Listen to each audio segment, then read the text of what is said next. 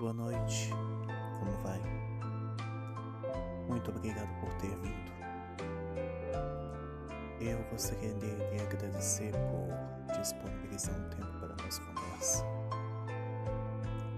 Pois bem, irei começar um desabafo. Eu estava pensando sobre como o ser humano está parecendo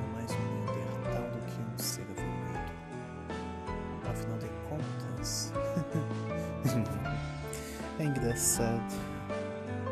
Desculpa, parece meio forçado, mas realmente eu fiquei meio que segurando para parecer forçado às vezes. Ai ai. Olha, é raro achar um lugar que nós seres humanos não somos usados como massa de manobra política. E o mais engraçado é que nós caímos como ratos na ratoeira. Vez de pensarmos em nós mesmos, nossas famílias ou nos próximos, estamos mais ligados em partido. Cada coisa, né? Daí eu penso, tá, você tá dando mais valor a um partido do que a sua família, você tá dando mais valor a uma causa do que os estudos, você deixa de aprender alguma coisa porque não faz parte da sua causa política. Olha, se for causa religiosa eu até entendo, porque cada um tem sua crença, mas causa política.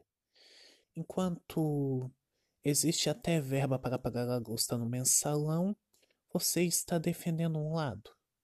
Olha, eu vou dar um conselho para você. Para de defender política e defenda a si mesmo.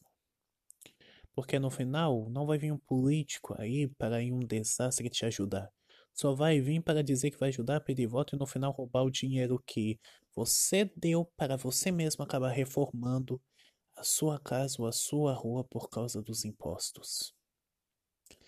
Obrigado por ouvir e lhe desejo uma ótima semana e abra seus olhos, pois a política, em vez de estar nos unindo, está nos separando.